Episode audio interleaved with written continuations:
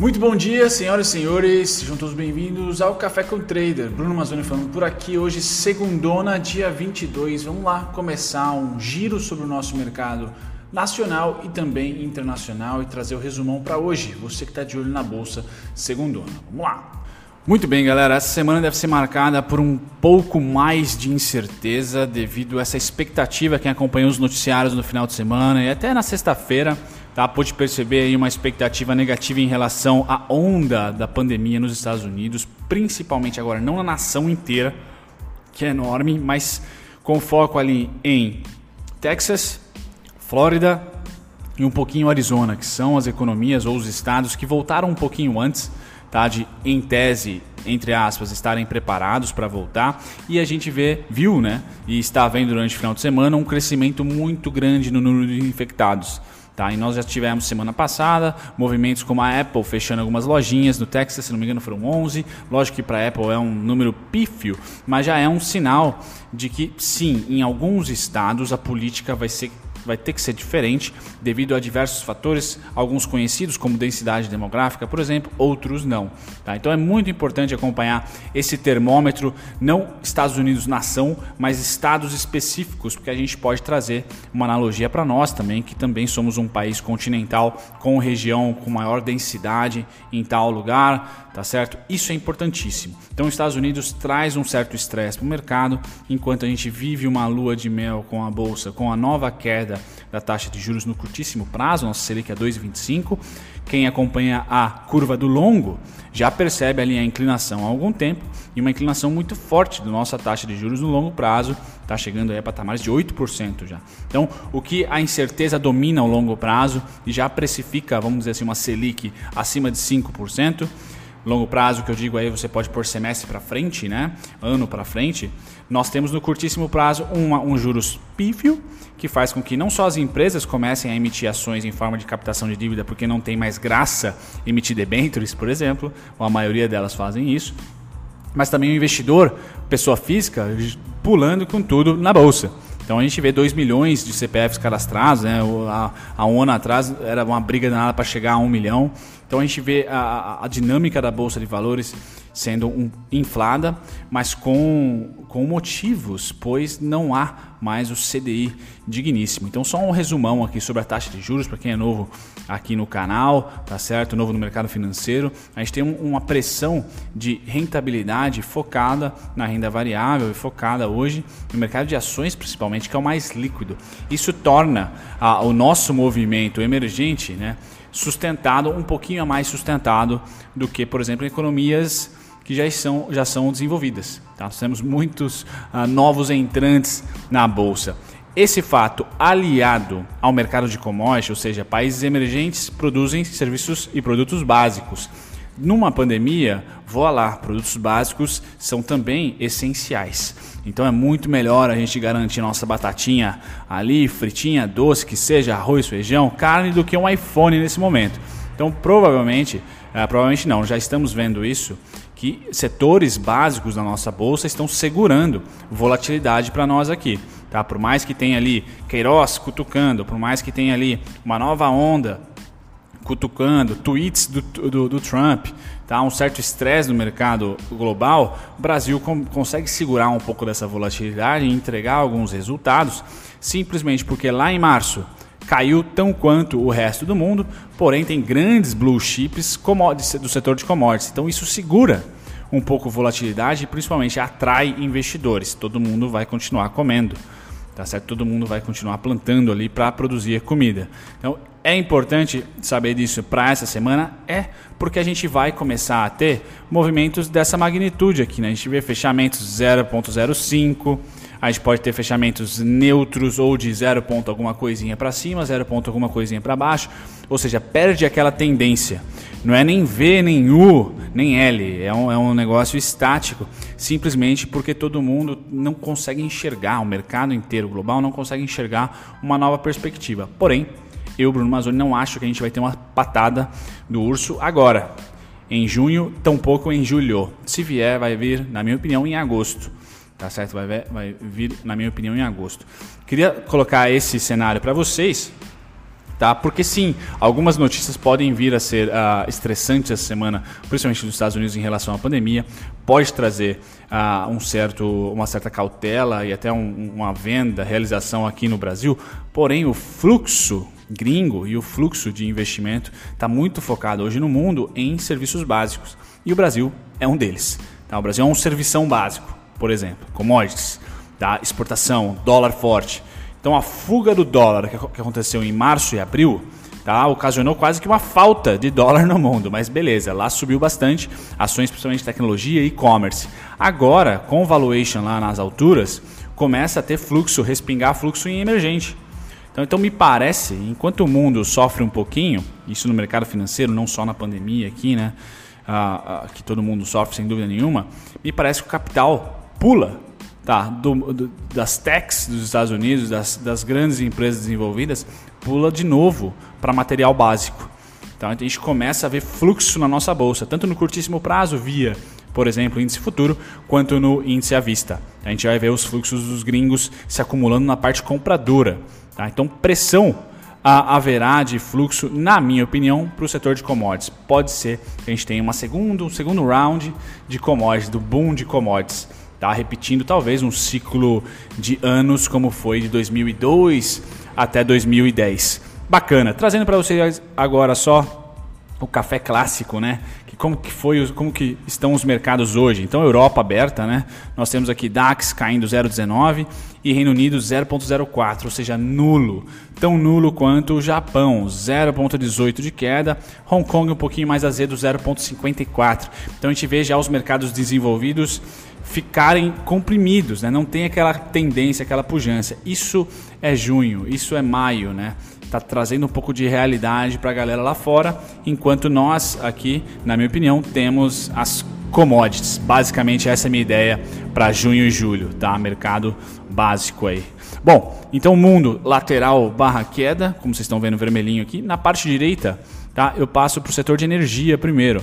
Então, petróleo negociando acima de 42 dólares hoje, queda de 0,35, ou seja, até o petróleo está neutro hoje, tá? Mas negociando acima de 40 traz pujança, traz um cenário bem mais positivo do que março e abril para a Petrobras, por exemplo. Tá? Destaque para o petróleo aqui acima dos 40, minério de ferro sem tendência também, 103 dólares, forma ali 0,01 de queda. Então veja que nada com muita tendência hoje. Tá? Ouro subindo 0,30%. Tá? E o minério de ferro 103 ali um suportão já há duas semanas. Interessante essa consistência e resiliência do minério de ferro. Setor agrícola, o que, que nós temos aqui? Café caindo. Esse sim, o setor agrícola hoje realizando um pouco mais forte. 0,88 de queda para café. Algodão, SLC, quem tem aí é um dia um pouco mais estressante para a empresa, né? Zero, menos 2,08 no preço do algodão, então é o destaque negativo, enquanto soja e trigo estão neutros, soja 0,14 de queda Trigo 0,57 de queda, né? um pouquinho para queda o trigo. E o açúcar destaque positivo aqui nos grãos e commodities de alimento. Né? Açúcar subindo 1,35 e já deixa aqui os 11 centavos para trás. Tá? Saiu dos 10 lá em março e está em 12. Então bom aí para São Martinho, Cosan, quem tem aí as ações. Milho, uma queda de 0,45 hoje. Neutro barra queda ao mercado de grãos com destaque positivo para o açúcar e negativo para o algodão. Tá passando agora para a proteína animal, o que, eu trago para vocês aqui? Nós temos o futuro dos suínos. Quem acompanha o canal faz um tempinho, ou melhor, o café faz um tempinho. Suíno vai ficar ali muito provavelmente junho, julho e provavelmente agosto, talvez junho e julho, agosto volte mais uma tendência, é isso que eu estou apostando de alta, tá? Mas 47,53, aquele valor que a gente discute aqui todos os dias, o suíno que é muito mais volátil do que o gado de engorda.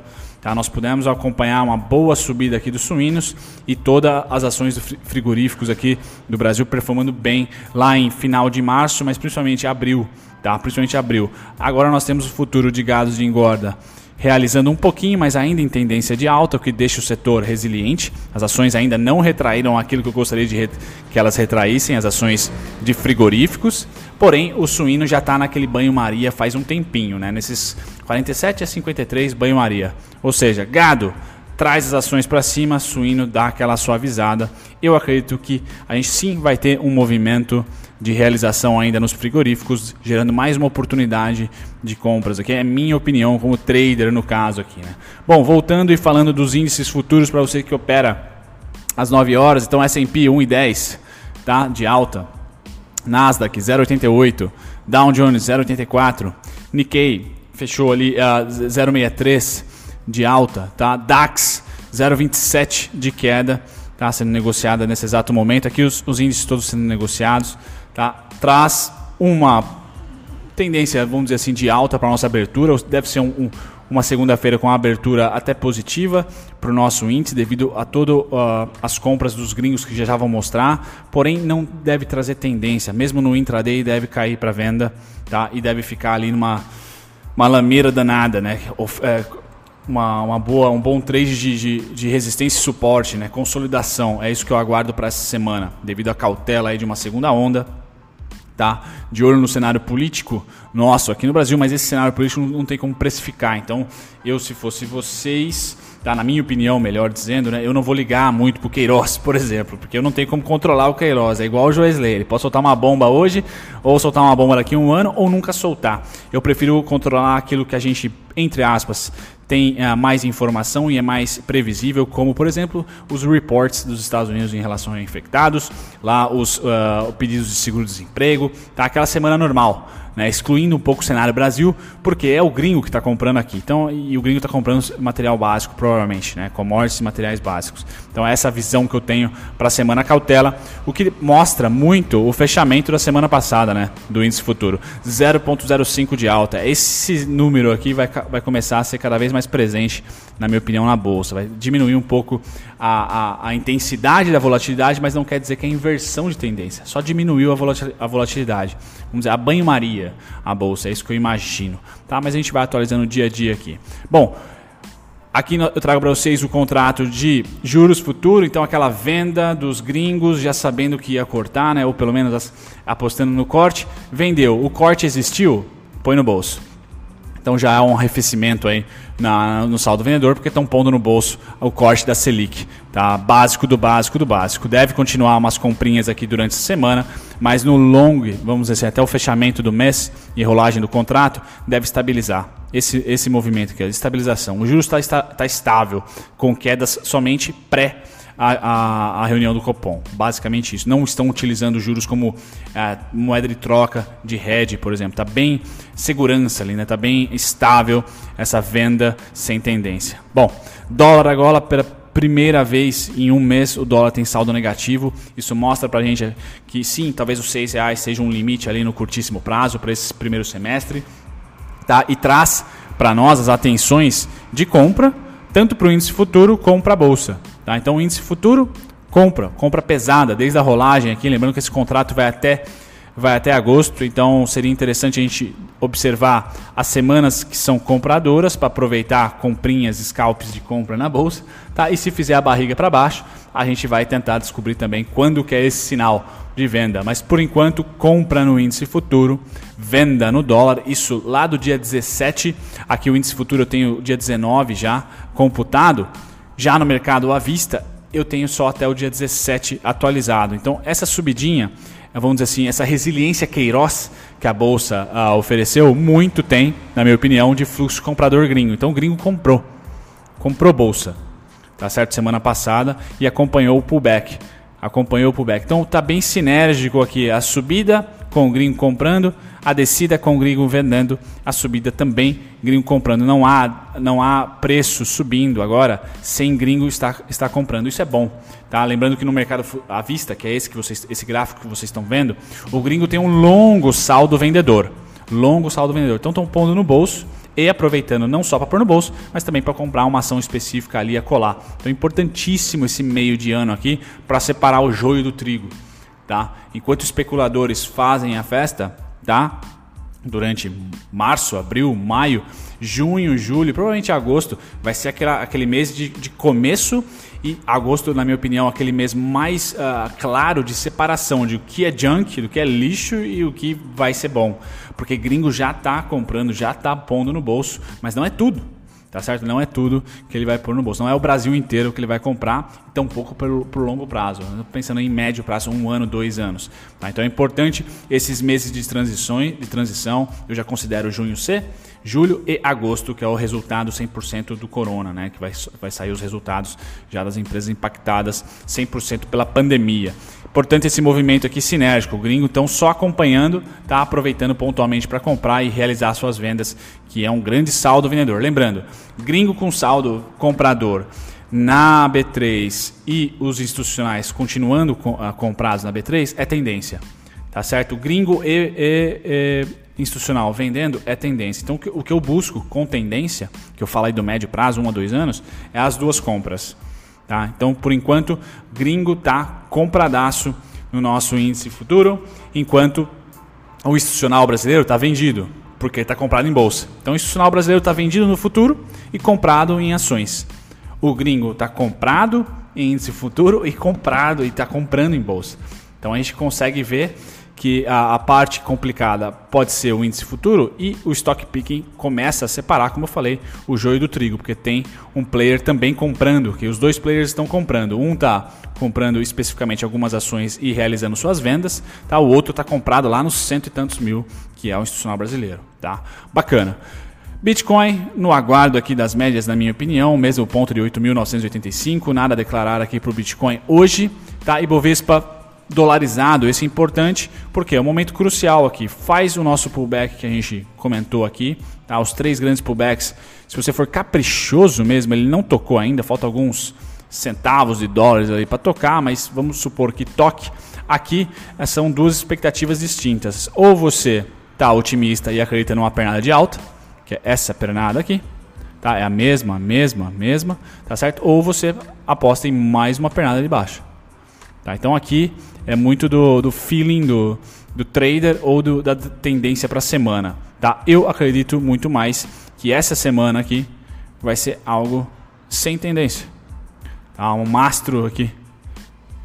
Algo assim. Tá? Se tiver um rompimento, volta. Mas fica. Não teremos tendência em junho, na minha opinião. Essa é, é, é, o, é, o, que eu imagino aqui para o setor, devido a essa resiliência que nós temos aqui Brasil do setor de commodities, principalmente do setor de commodities. Tá, bacana. Petrobras, trago para vocês aqui numa região bem delicada, o que eu acredito para ela é que sim, ela deve ficar aqui entre 17,37 e 21 e 21 no curtíssimo prazo. Única resistência que eu tenho 26,68, 27,32, tá? E uma segunda patada 13,93, 11,75. Dificilmente a Petrobras vai conseguir sofrer tanto se não tiver nenhuma reunião da OPEC, tá? se não tiver nenhuma, nenhuma briga entre Putin e Arabix. Tá? O, o, o, o barril do petróleo acima de 40 dólares começa a ser bem sweet, bem doce para a Petrobras. Tá? Calendário econômico hoje, daqui a pouco, 8 e 27, 8 e meia, né? Vai ter o Boletim Focus Ali você consegue ter um pouquinho de sensibilidade ah, da opinião do nosso Banco Central, opinião do, do, nosso Estado em relação ao crescimento de PIB, inflação, comentários sobre economia.